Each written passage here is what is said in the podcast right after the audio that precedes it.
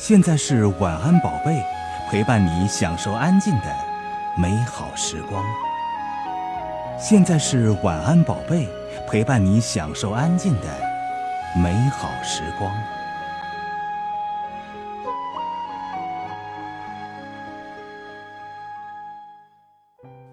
Hello，你好，欢迎来到九零幺左海之声晚安宝贝，我是小月阿姨，在中国福州问候你，为你读书。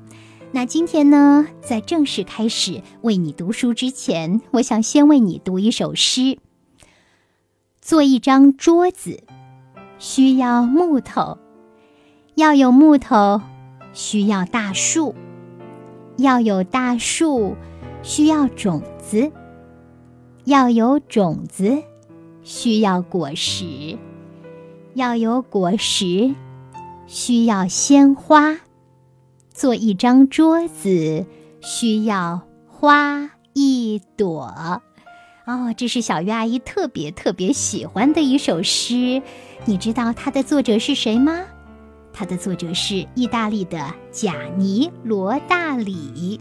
对，如果小鱼阿姨的这首诗读得不好，请你再重新读一遍，好不好？帮我纠正和调整。嗯，最喜欢的东西，我建议一定要背诵下来。如果久了没背，就可能会出错哦。好，那今天呢，小月爱要和你来分享的是罗大里的儿童文学《电话里的童话》这本书呀，是由中国少年儿童出版社出版的。在书的封面呢，我看到了这么几行字。全世界爸爸必备的亲子故事书，国际安徒生奖获得者贾尼罗大里代表作，台湾资深童书译者亚比倾情译作，常年高居欧洲知名的畅销童书排行榜榜首。哇哦，这本书它这么的不简单呀！好，来读一读这本书的内容简介吧。白先生在一家药厂当业务代表。一个星期有六天要出差，在意大利的东西南北各地奔波推销药品。白先生出门前，他的小女儿总会对他说：“爸爸，拜托，每天晚上要记得给我讲一个故事哦。”原来，白先生的小女儿晚上睡觉前一定要听一个故事，否则就睡不着。就这样，每天晚上九点整，白先生不管人在哪里，都会准时打长途电话给小女儿，讲一个晚安故事。这本书所收集的，就是白先生通过电话讲给女儿听的故事。哇哦，这是一个多么了不起的爸爸呀！这个爸爸是谁？是白先生还是贾尼罗大里呢？你说呢？好，现在呢，小鱼要请你听一首歌曲，然后我会从这本书《电话里的童话》中选取一些章节来读给你听。我和你的感情牢不可分，幸福就从现在到永恒。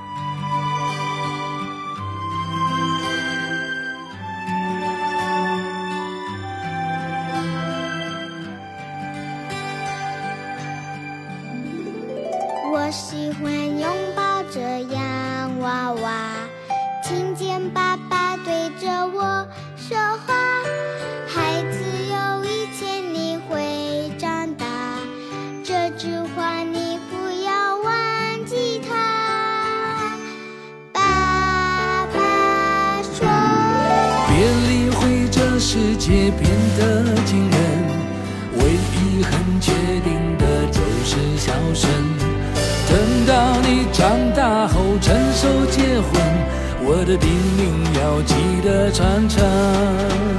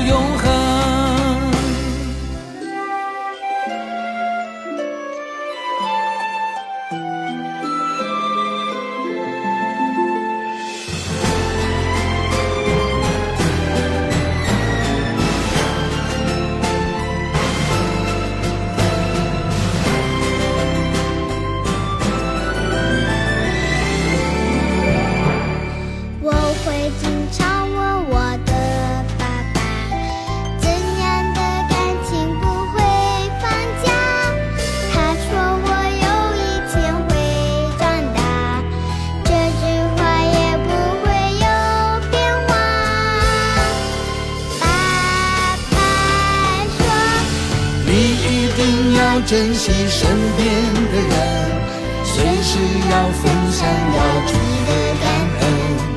我和你的感情牢不可分，幸福就从现在到永恒。别理会这世界变得惊人，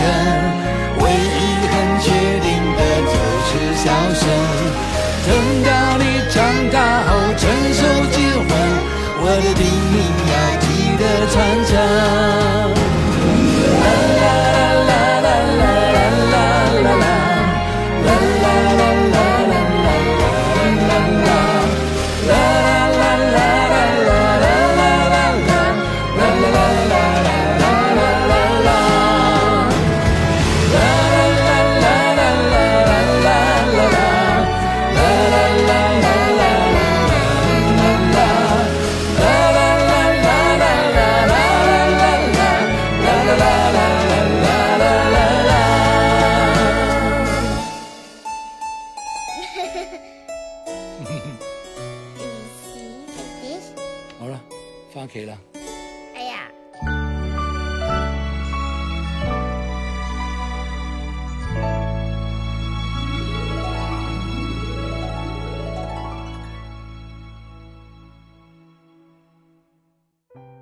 你喜欢这首歌吗？这是爸爸的话，小鱼阿姨很喜欢的一首歌曲。那现在我们要开始讲故事了。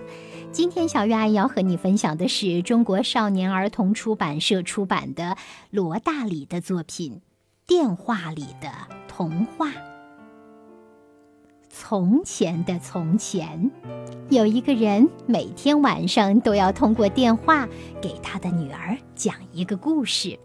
好吧，现在我们来讲的是第一个故事《倒霉的小猎人》。把枪拿来吧，约瑟，把你那把来福枪拿来去打猎。一天上午，那个女人对她的儿子说：“明天就是你姐姐出嫁的日子，她想吃野兔肉配玉米糕。”约瑟乖乖听话，拿着来福枪出门去打猎。不久，他看到一只野兔越过一排树篱，在田间奔跑。他举起枪，瞄准目标，开了一枪。来福枪冒出了一声“嗨呦”，好像人的声音。子弹掉在地上，没有射出去。约瑟把子弹捡起来，惊讶地盯着他看，又细细地打量那把枪。这枪看起来和往常一模一样，可是为什么不发射子弹，反而发出了一声活泼轻快的“嗨哟”呢？约瑟把枪管里面彻底的检查了一遍，但再怎么说，总不可能有人藏在枪里面吧？果然没找到什么东西，也没有找到什么人。他心想。是妈妈要我来猎野兔的，是姐姐想吃野兔肉配玉米糕的。就在这个时候，刚刚那只野兔又从约瑟面前经过。这次，他头上戴着饰有橘色小花的白纱，羞答答地低着头，踩着小碎步前进。哟，野兔也要去结婚啦！哦，算了，那就改猎野鸡吧。约瑟走进森林没多久，就看到一只公野鸡，它正在小径上散步，一副什么也不怕的样子，好像这辈子还没遇到过打猎的，当然也不认识什么来福枪。约瑟瞄准目标，开了一枪，来福枪发出了“啪”，再连叫两声“啪啪”。好像小孩子射木头枪发出的声音，子弹掉在地上，地上的一些红蚂蚁被吓坏了，急忙跑到一棵松树下躲起来。这下可好了，我要两手空空回去，妈妈一定会很不高兴。约瑟发起脾气来。公野鸡听到啪啪声，猛地冲进森林深处，过了一会儿，又出现在小径上。他的子女排成一排，兴高采烈地跟在后面。走在最前头的是小野鸡的母亲，她得意洋洋的，好像中了头奖似的。哟，这么得意，看来你早就结婚了，那就放你一马吧。现在该射什么？约瑟嘴里嘟囔着，他小心翼翼地重新把子弹装上，四处张望。只看到一只画眉鸟正栖息在树枝上啾啾唱，那歌声好像在说：“射我，射我！”月色又发射了一次，来福枪这回发的是“砰”的一声，就好像小朋友看的漫画那种声音。接着又发出了轻笑般的噪声，画眉鸟唱得更开心了，仿佛在说：“我说开枪你就开，长出胡子笑歪歪。”啊，我早就料到了。显然今天遇到来福枪罢工了。约瑟说：“一回到家，妈妈劈头就问约瑟：今天打猎成绩好吗？好极了，猎到三双又肥又美的生气。谁想到这东西配上玉米糕，好不好吃呢？”哈哈，你是否听到这里也和小月阿姨一样笑了起来呢？嗯。这生气配上玉米糕能好吃吗？可是我怎么觉得应该把“生气”两个字改成“善良”呢？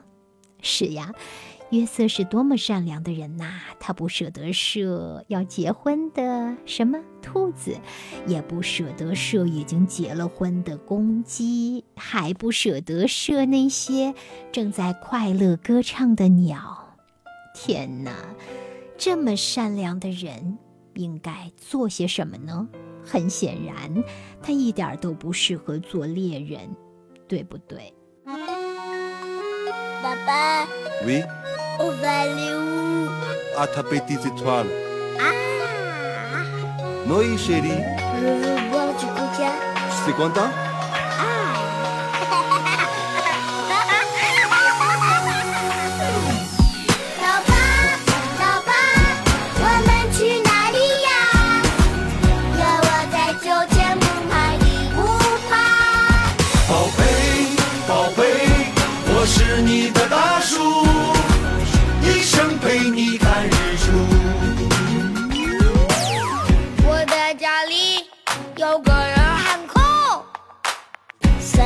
三头六臂，大枪不弱。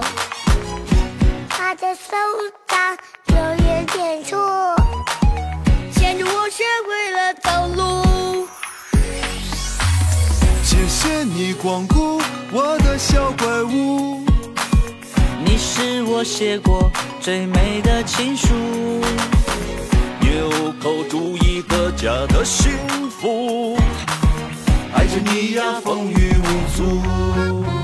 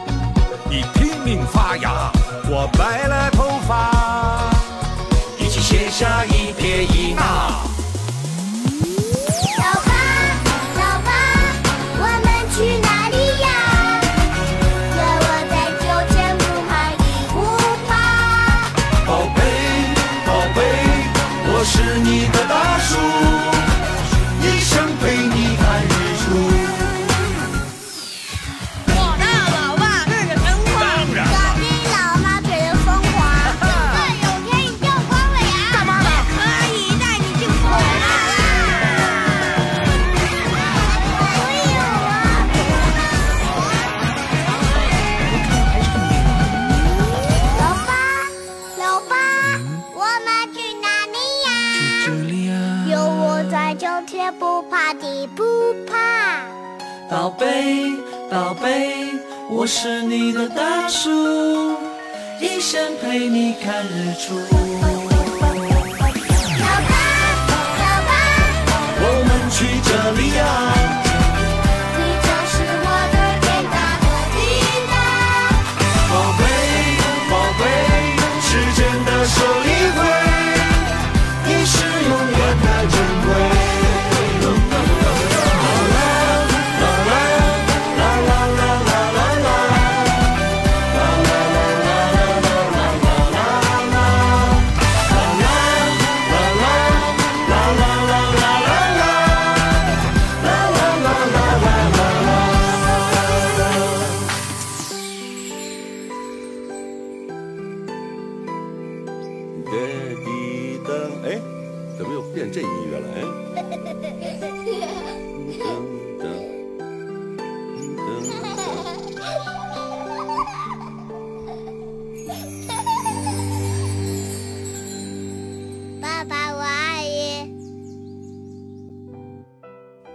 你好，宝贝，我们哪儿也不去，就在这里听小鱼阿姨讲故事，讲贾尼罗大里所写的故事，讲这位不一样的诗人所写的故事。说到这位特别特别了不起的意大利作家的作品，我突然又想到了，他还有一首诗，好像是说，呃，一个会走路的衣架子，还是说一件悬空的衣服？嗯，当时对那个画面的印象很深呢，可是没有及时的备注那首诗，它就这样从我的内心里逃走了，所以真可惜。所以，小鱼阿姨常常会在我们的节目里说：如果你喜欢什么，就记得反复的读呀读，读你千遍不厌倦，背你千遍也不厌倦。只有读了背了，你能够完整的、很好的复述了，这个东西才变成你的了，会和你发生化学反应的。好，那今天呢，我们接下来要继续来讲的就是罗大里的《电话里的童话》这本书里的故事。哇哦，这是一个会讲故事的爸爸，每次呢都要为自己的女儿带来惊喜呢。好，现在我翻到了这本书的第一百页，故事的题目叫《隐身的东东》。从前有一个男孩名叫东东，他在学校里上课听不懂，很担心老师会问他问题。他自言自语：“要是能隐身就好了。”老师开始点名，点到东东时，东东喊到，可是没有人听得到。老师说：“呃，可惜东东没来，我正想问他问题呢。他生病了吗？呃，希望病得不重。”这么一来，东东也知道自己真的隐身了，就像他原先希望的那样。他高兴地从书桌前跳起来。跳进一个废纸篓里，再爬出来，开始在教室里走来走去。他一会儿拉拉这个同学的头发，一会儿扯扯那个同学的衣领，又把墨水瓶打翻了，惹得同学大声的抗议。大家吵闹个不停，互相指责是对方的错。谁也没有想到，其实是隐身的东东在搞鬼。东东玩腻了，就走出校门，搭上一辆无轨电车。当然喽，售票员看不到他，所以不必买车票。他找了一个空位坐下去。下一站上来一位妇人，手里提着购物袋，看到东东那个位子，以为是空的，就一股脑坐下去，结果坐在了东东的膝盖上。妇人觉得好像被什么挡住了，大叫道：“这个位子有什么陷阱吗？怎么连坐也不能坐？你们看，我把购物袋放在上面，它竟然浮在半空。”其实，购物袋是搁在了东东的膝盖上。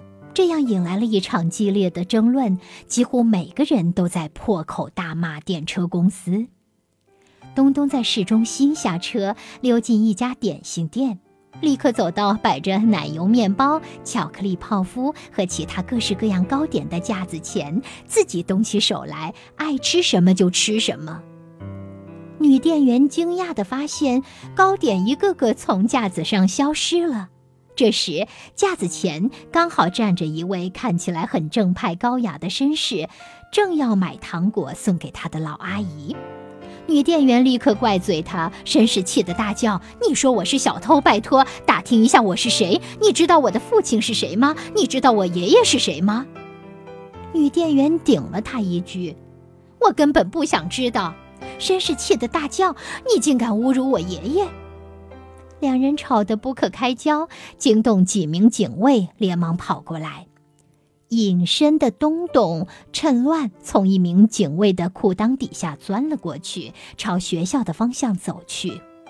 放学了，他想去帮同学疏散队伍。东东远远的就看到同学们，同学们却看不到他。他们挤在学校的楼梯间，如潮水一般的往下移动，走出校门。东东一会儿跟在这个同学后面，一会儿跟在那个同学后面，拉拉朋友罗伯的头发，又把棒棒糖递给另外一个朋友卡多。但全都白忙活一场，人家根本看不到他，对他理都不理。他们的目光从东东身上穿透到另一头，好像东东是透明的玻璃。东东回到家，又累又泄气。他妈妈正在阳台上等他回来，东东高喊：“妈妈，我回来了！”可是妈妈看不到他的人，也听不到他的声音，只顾焦急地凝望着街道。东东一进到家里，就大声地对爸爸说：“爸爸，我在这儿。”然后走向餐桌，坐在平时他坐的那个座位上。爸爸却焦躁不安地自言自语。哦，这么晚了，东东怎么还没回来？该不是发生什么意外吧？东东大喊：“爸妈，我在这儿，就在这儿！”但是，爸妈听不到他的声音。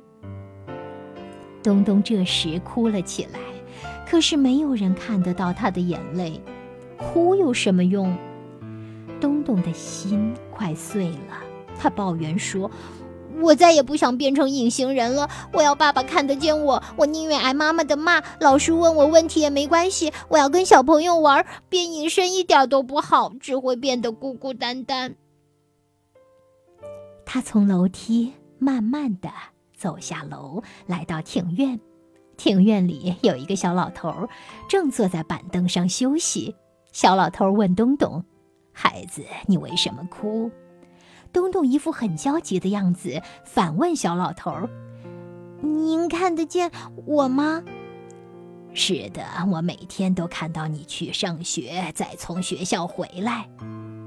可是，我却从来没有看见过您。”“这我晓得，没有人注意过我。我只是一个退休的老头儿，孤零零一个人。”孩子们当然没有理由瞧我一眼了，在你们眼中，我不过就是一个隐形人。就在这个时候，妈妈从阳台上叫他：“东东，东东，妈妈，你看到我啦！我还真希望看不到你呢。快快上来，你爸有话对你说。”东东开心的不得了，大声回答：“妈，我这就上去。”小老头笑着问他：“你不怕他们赏你几个耳光？”东东双手抱住小老头的脖子，亲了他一下，说：“谢谢您救了我。”小老头回他一句：“哎呦，这样也太夸张了吧？这样是不是太夸张呢？这世界上有没有隐形人呐？你想不想变成隐形人？那听了罗大里给你讲的这个故事，你觉得变成隐形人好不好呢？那你写写看，如果你真变成了隐形人，会发生什么样的事情呢？写一个故事出来吧。同时，在这个故事里还提到了一个人，他是一位实际上大家都应该能看得见他的老人，可是很多人总是无视的从他身边走过。他是真的很孤独，不像东东的孤独只是短暂的。对于他。你有一些什么样的想法呢？啊，应该回到书里来。我建议你，如果喜欢小鱼阿姨给你讲的这个故事，别忘了去找来中国少年儿童出版社出版的这本书，亲自读一读。它的名字叫《电话里的童话》。今天小鱼阿姨就讲到这里，祝你有个好梦，晚安，宝贝。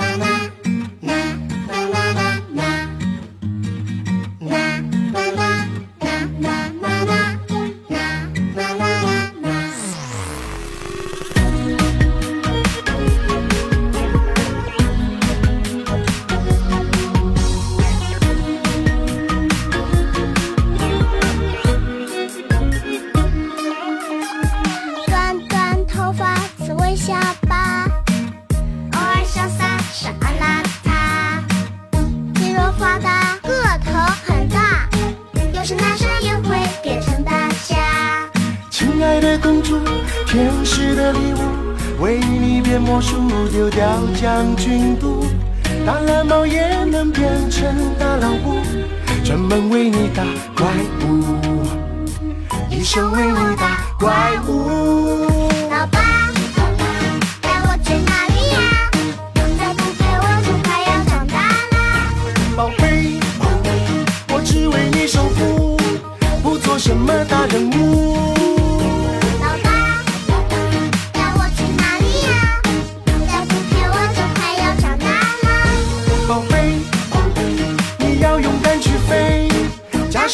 是永远的宝贝。